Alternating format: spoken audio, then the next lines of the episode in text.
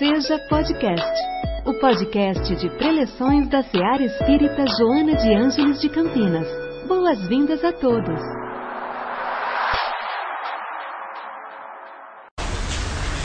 Olá, pessoal, bom dia. Que nos abençoe Jesus e que seus ensinamentos sirvam sempre para renovar a nossa alegria de viver.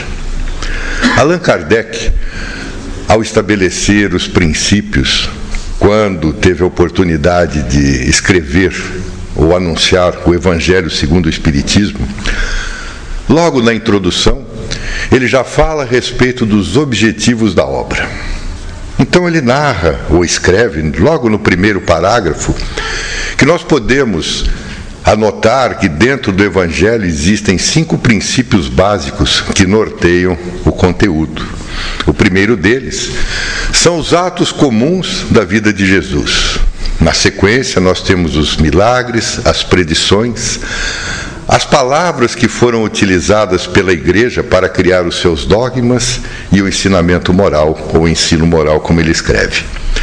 E ele então continua analisando que os quatro primeiros itens têm sido assim alvo de grandes controvérsias, grandes formas das pessoas não aceitarem aqueles quatro primeiros princípios. Mas o quinto deles, que é o ensino moral, ele é praticamente inatacável, porque a maioria das pessoas concorda que há dentro de toda a formatação de o evangelho um lado que nos faz justamente analisarmos os princípios morais.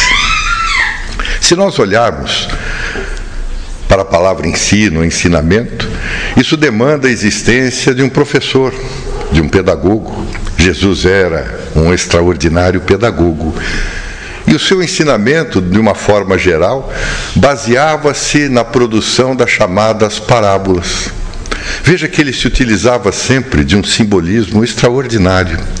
A semiótica, que é uma disciplina que estuda justamente os simbolismos, consegue anotar que determinadas ou determinados condicionantes, palavras ou situações que são citadas fazem com que o nosso imaginário se amplie bastante. E Jesus se utilizava de simbolismos simples. O semeador saiu a semear, as aves dos céus, lírios dos campos, o grão de mostarda, o reino dos céus é como uma rede lançada nas águas. Enfim, toda essa programação era facilmente assimilada pelas pessoas.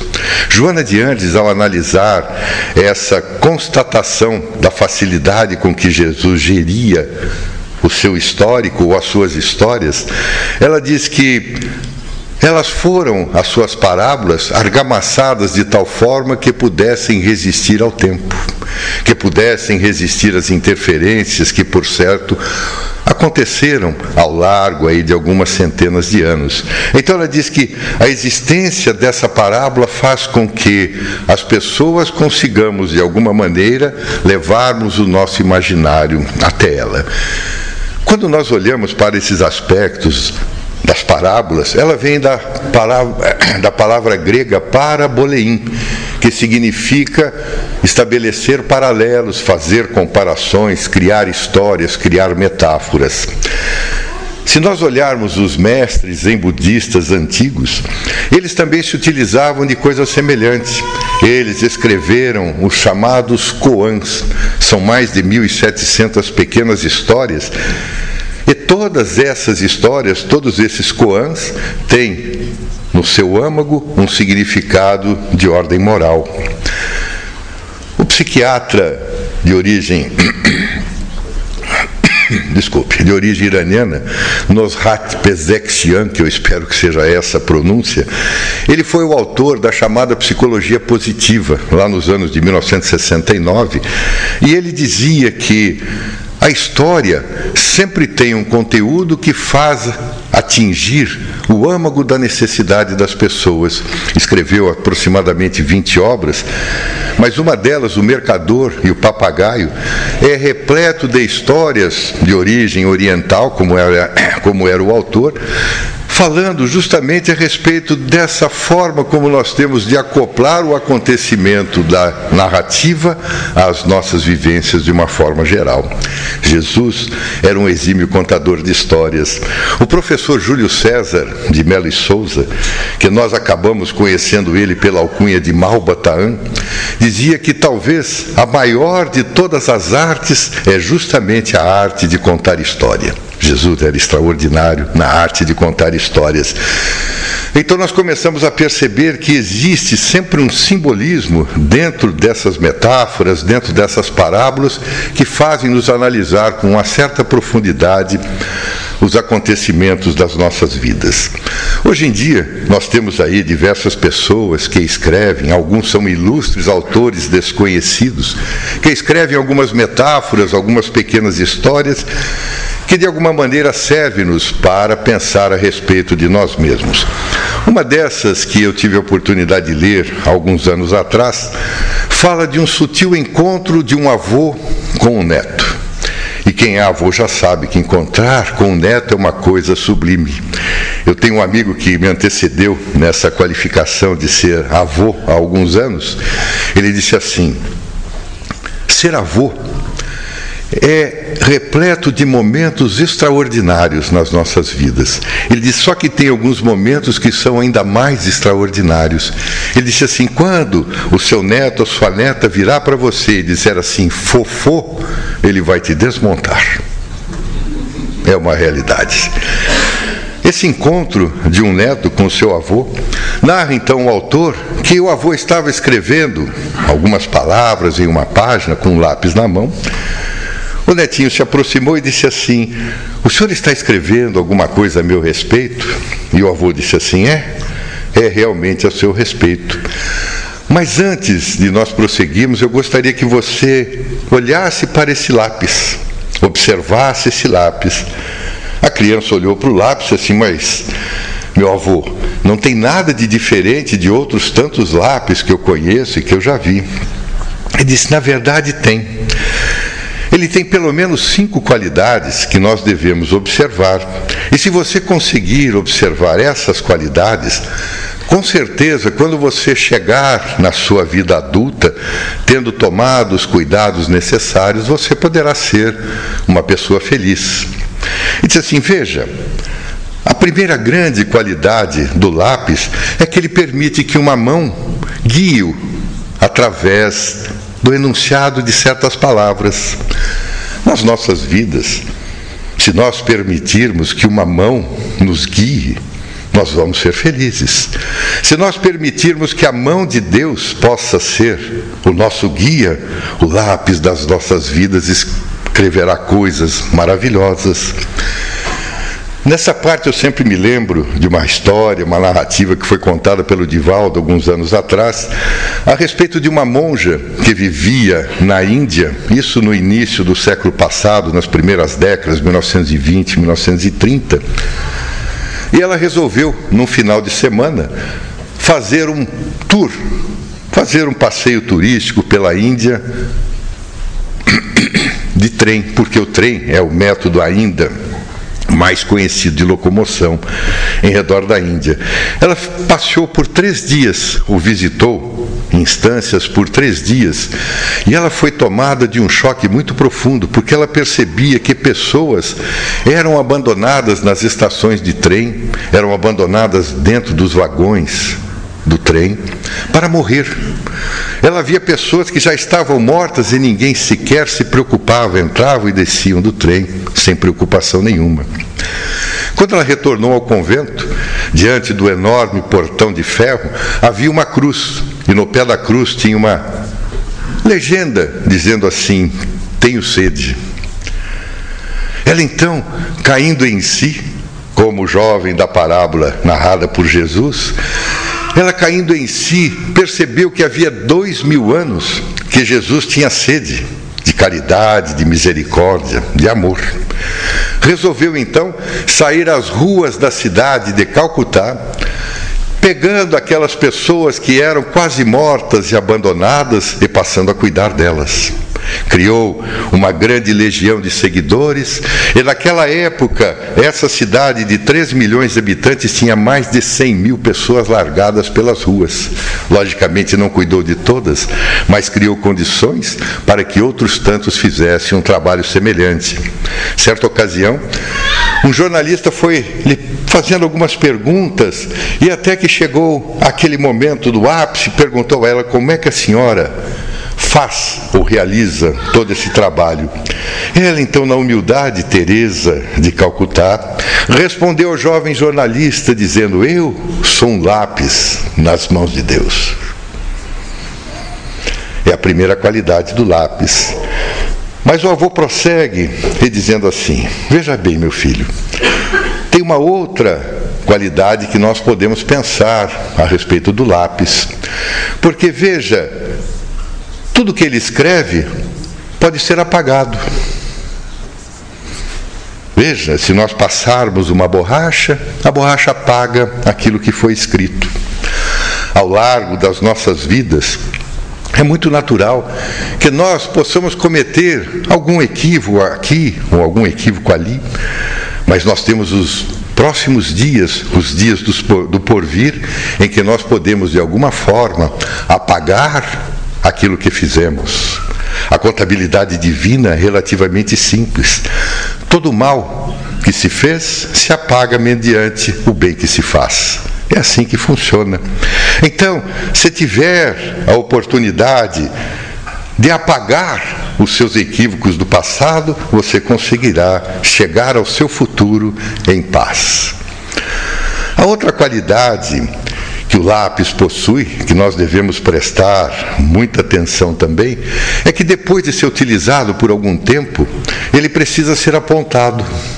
E quando nós vamos apontar, nós vamos tirar aquela casca do lápis, provavelmente fará com que ele sofra nas nossas vidas também. Vamos passar por dificuldades, por alguns sofrimentos, eles vão nos desgastar eles vão nos causar uma série de transtornos. Mas depois nós vamos perceber como lápis que aquela ponta, agora mais apontada, ela consegue escrever de uma forma ainda melhor.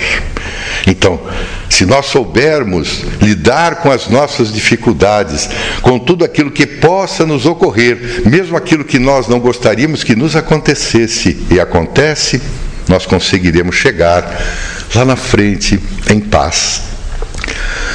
A quarta qualidade que nós devemos observar, meu neto, não é no exterior agora do lápis, mas no interior dele, no grafite. Porque é o grafite que faz com que a grafia possa ser escrita.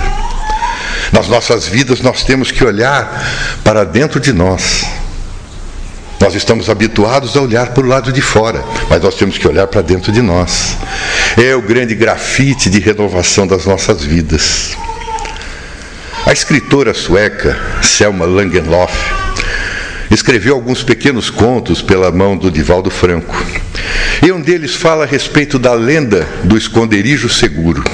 A gente normalmente narra essa história dentro das nossas possibilidades, não logicamente como escritora, ganhadora do Prêmio Nobel de Literatura em 1909. Mas ela narra um momento muito especial em que Deus resolveu fazer uma reunião com a corte celeste. Convocou todos os anjos, querubins, serafins e afins, e começou a reunião dizendo que ele estava um pouco aborrecido com os homens, com as mulheres. Afinal de contas, eles estavam sempre irritadiços, sempre ansiosos. Sabiam que ele estava sempre no paraíso, então mandavam as suas mensagens mentais para o paraíso com aquele petitório de coisas, às vezes coisas tão banais que elas mesmas poderiam re resolver por si mesmas, mas não, elas ficavam o tempo todo falando, pensando, pedindo, e ele estava um pouco cansado. Então, ele colocou diante daquela corte celeste a ideia de que ele gostaria de encontrar um lugar mais aprazível, onde os seres humanos pudessem conversar com ele de uma maneira mais dinâmica, de uma maneira mais simplória.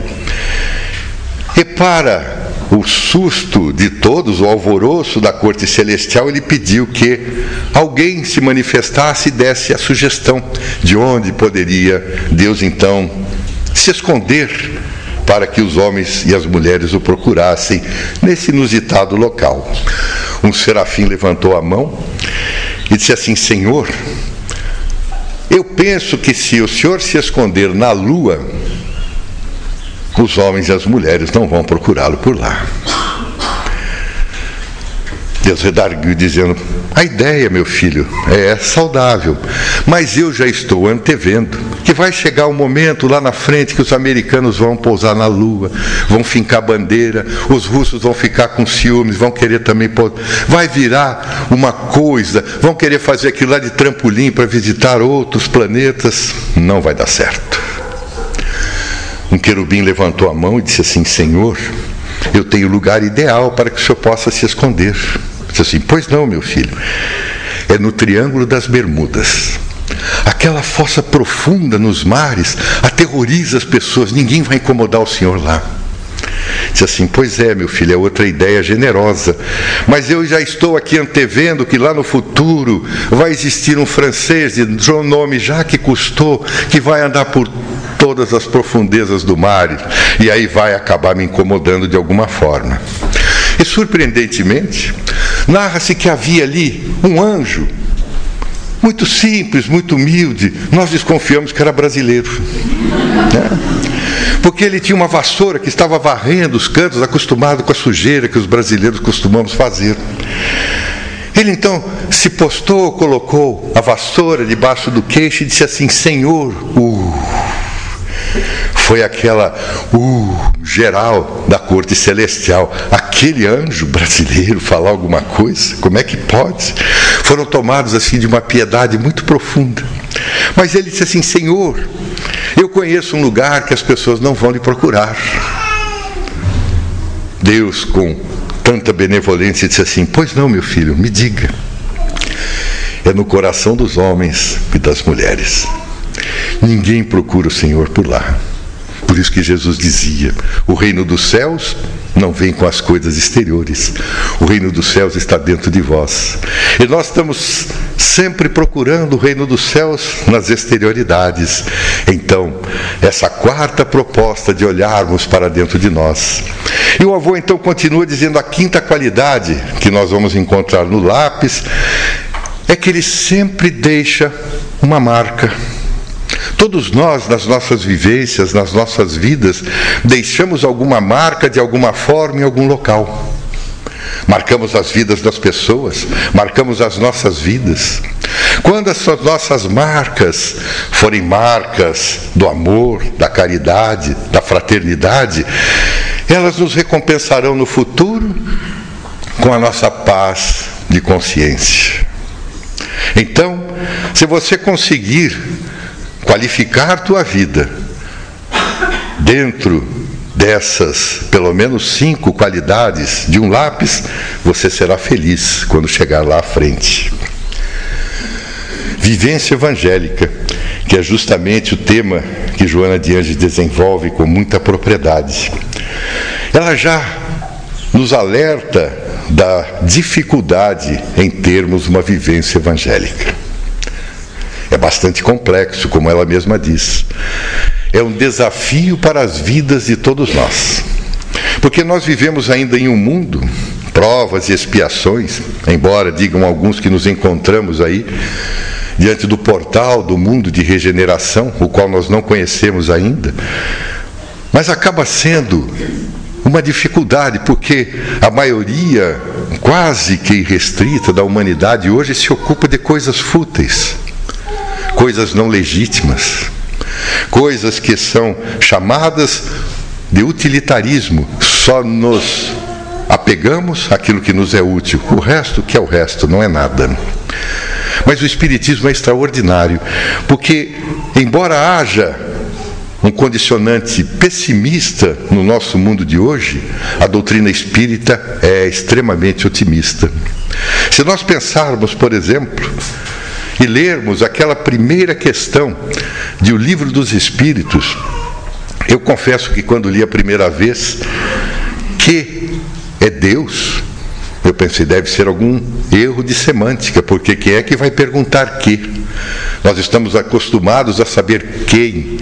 Personificamos a deidade, personificamos a Deus. Depois que Michelangelo pintou no teto da Capela Sistina aquele Deus de barbas longas, cobrador, todos nós queremos imaginar quem seja Deus.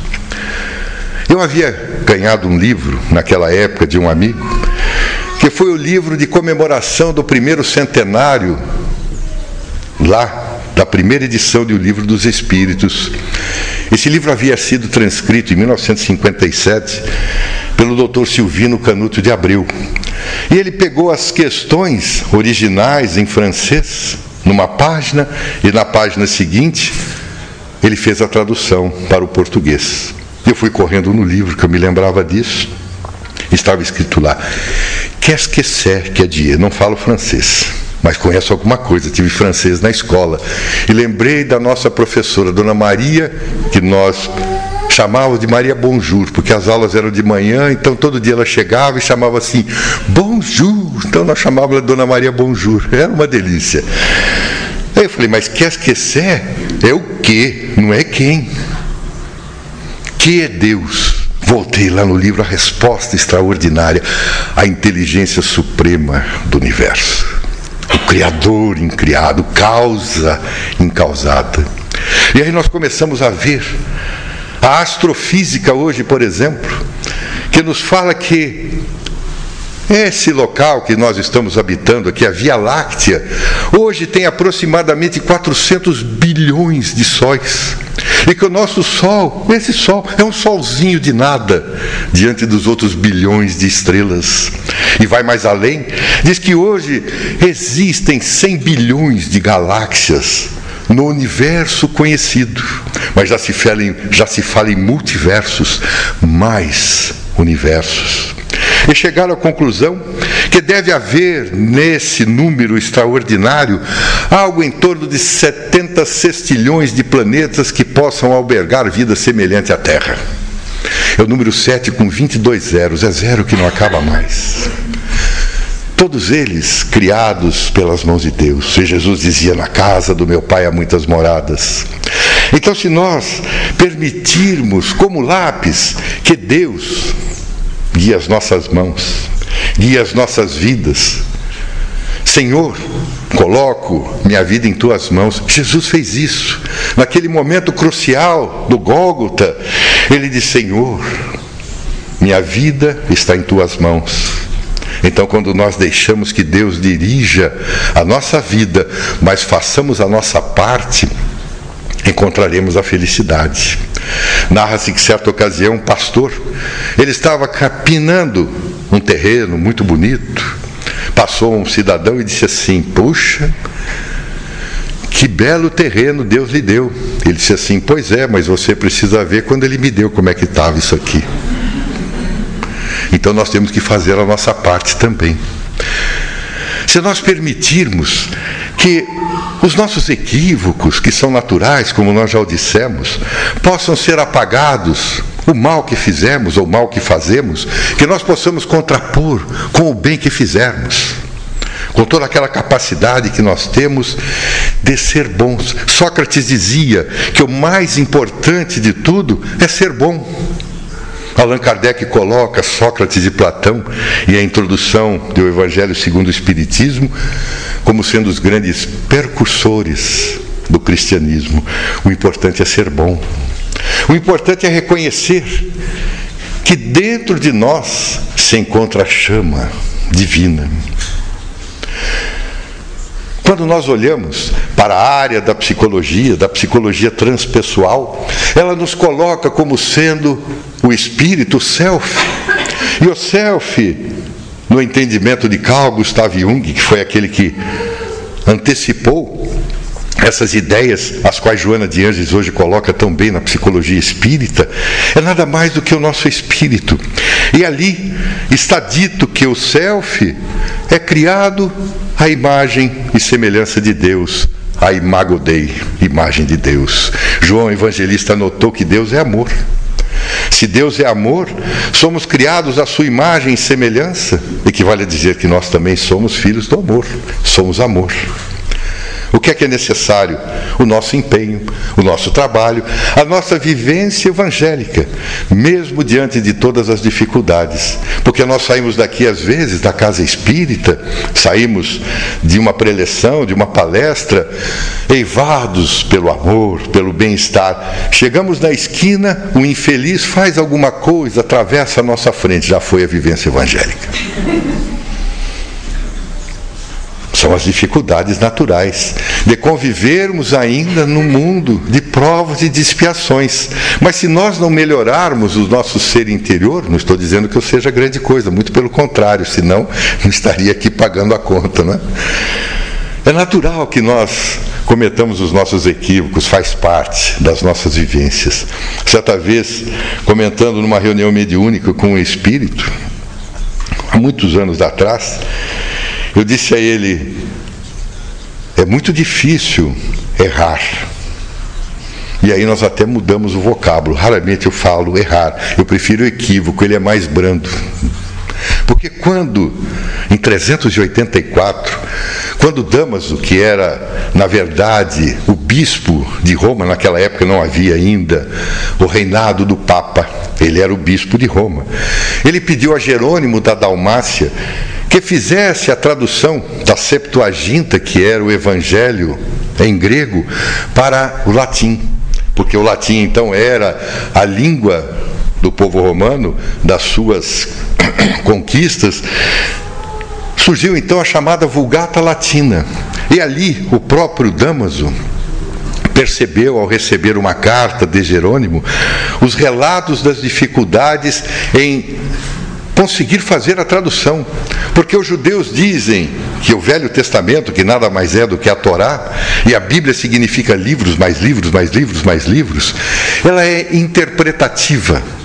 Então todo aquele que propõe-se a traduzi-la não é um tradutor, é um traidor. A Septuaginta, que cuida do Velho e do Novo Testamento, foi escrito por 70 sábios gregos. Então, Damaso diz da dificuldade que ele tinha. E uma das palavras que nos recorda a dificuldade é justamente quando fala a respeito do pecado. Porque o pecado é pesado. Quando alguém fala assim, pecador, bota uma carreta nas nossas costas. Quando ele anotou esse problema, nós vemos que a palavra que foi traduzida como pecado, no grego chama-se ramartia. E hamartia significa errar o alvo. Uf, é bem melhor do que o pecado. Errei o alvo, que ótimo, vou melhorar minha pontaria para não errar na próxima. Então, o erro acaba sendo pesaroso, o equívoco é mais brando, mas não deixa de ser alguma coisa que tem as suas consequências. Então é natural que a nossa vivência evangélica faça com que tenhamos as nossas dificuldades, mas nós teremos com certeza, ao vivenciar o Evangelho, as nossas facilidades. Dormir em paz, caminhar em paz, olhar para as aves dos céus, para os lírios dos campos, mas esse espírito, quando então lhe perguntei a respeito do erro, ele disse assim: Meu filho, se você não errar nunca, como é que você vai saber quando você acertar? Eu falei: Que filosofia danada. É isso. Possamos todos nós vivermos à mercê do Evangelho com todo esse conteúdo extraordinário, nos recordarmos das pegadas de Jesus, das suas passadas, do seu simbolismo, trazendo a nós mensagens que fazem até hoje calar dentro dos nossos corações, que até hoje nos fazem pensar em como sermos melhores a cada dia, para que o nosso mundo também seja melhor.